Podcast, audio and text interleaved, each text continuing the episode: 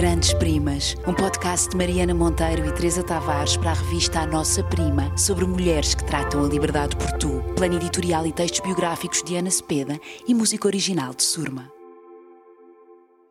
Susan Sontag tratou o feminismo, os direitos humanos e a linguagem por tu.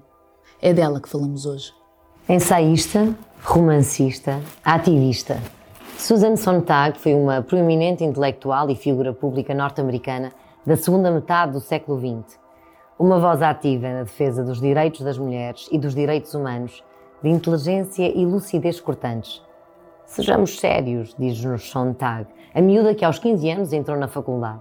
Aos 17 casou e aos 19 foi mãe, ansiando sempre por pertencer e por participar na vida adulta. Sejamos sérios, diz-nos Sontag. Rejeitou convenções, deixou para trás o marido e a Universidade de Chicago, estudou em Harvard, depois em Oxford, Mudou-se para Paris, conheceu as mulheres, conheceu a vida convulsa e caótica, que tanto oprime como se deixa domar. E Sontag foi uma domadora. Interessou-se por quase tudo. O seu pensamento incisivo e a sua habilidade para acender luzes no escuro ganharam a atenção de todos. Temas como a cultura pop, a homossexualidade, a fotografia, a guerra ou a doença atravessaram as suas reflexões e consubstanciaram o seu ativismo. Sontag morreu em 2004 aos 71 anos em Nova York, cidade onde nasceu. A sua obra em Portugal está editada pela Quetzal e é com o seu último ensaio, Olhando o Sofrimento dos Outros, que hoje a relembramos. Imagens contínuas, televisão, vídeo, cinema, rodeiam-nos incessantemente. Mas quando se trata de nos lembrarmos, a fotografia morde mais fundo. A memória congela as imagens. A sua unidade de base é a imagem individual.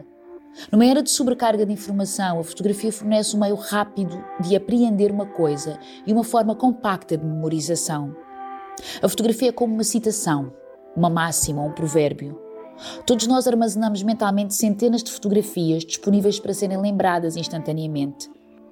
Cite-se a mais famosa fotografia tirada durante a Guerra Civil de Espanha, a do soldado republicano apanhado pela objetiva de Robert Capa no próprio momento em que é atingido por uma bala inimiga. E possivelmente todos os que alguma vez ouviram falar naquela guerra são capazes de evocar de memória a granulosa imagem a preto e branco de um homem de camisa branca, com mangas arregaçadas, tombando para a retaguarda em cima de uma pequena elevação, o braço direito estendido para trás, enquanto a espingarda lhe escapa da mão, prestes a cair morto em cima da sua própria sombra. É uma imagem chocante e o ponto é esse. Mobilizadas como parte do jornalismo, Contava-se com as imagens para prender a atenção, sobressaltar, surpreender.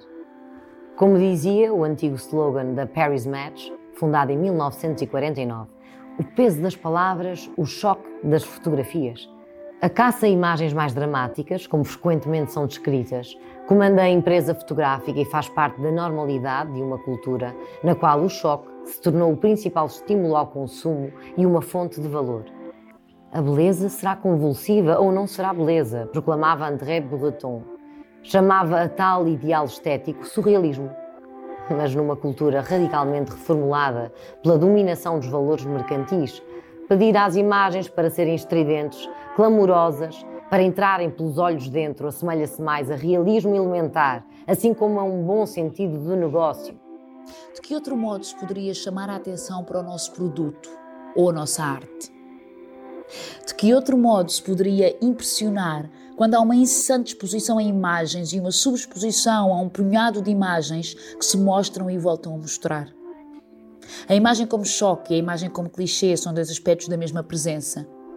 65 anos atrás, todas as fotografias eram de certo modo novidade. Teria sido inconcebível para Wolf, que apareceu na capa da Time em 1937, que um dia a sua cara se viria a tornar uma imagem repetidamente reproduzida em t-shirts, canecas de café, sacos de livros, ímãs de frigorífico, tapetes de rato de computador. As fotografias de atrocidades eram raras no inverno de 1936-37.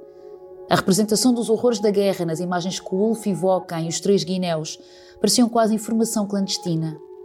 A nossa situação é completamente diferente. A ultrafamiliar, ultra-glorificada imagem de uma agonia de ruínas é uma realidade inescapável do nosso conhecimento da guerra, mediado pela Câmara. O excerto que acabámos de ler faz parte do livro Olhando o Sofrimento dos Outros, edição Quetzal. Grandes Primas, um podcast de Mariana Monteiro e Teresa Tavares para a revista A Nossa Prima, sobre mulheres que tratam a liberdade por tu. Plano editorial e textos biográficos de Ana Cepeda e música original de Surma.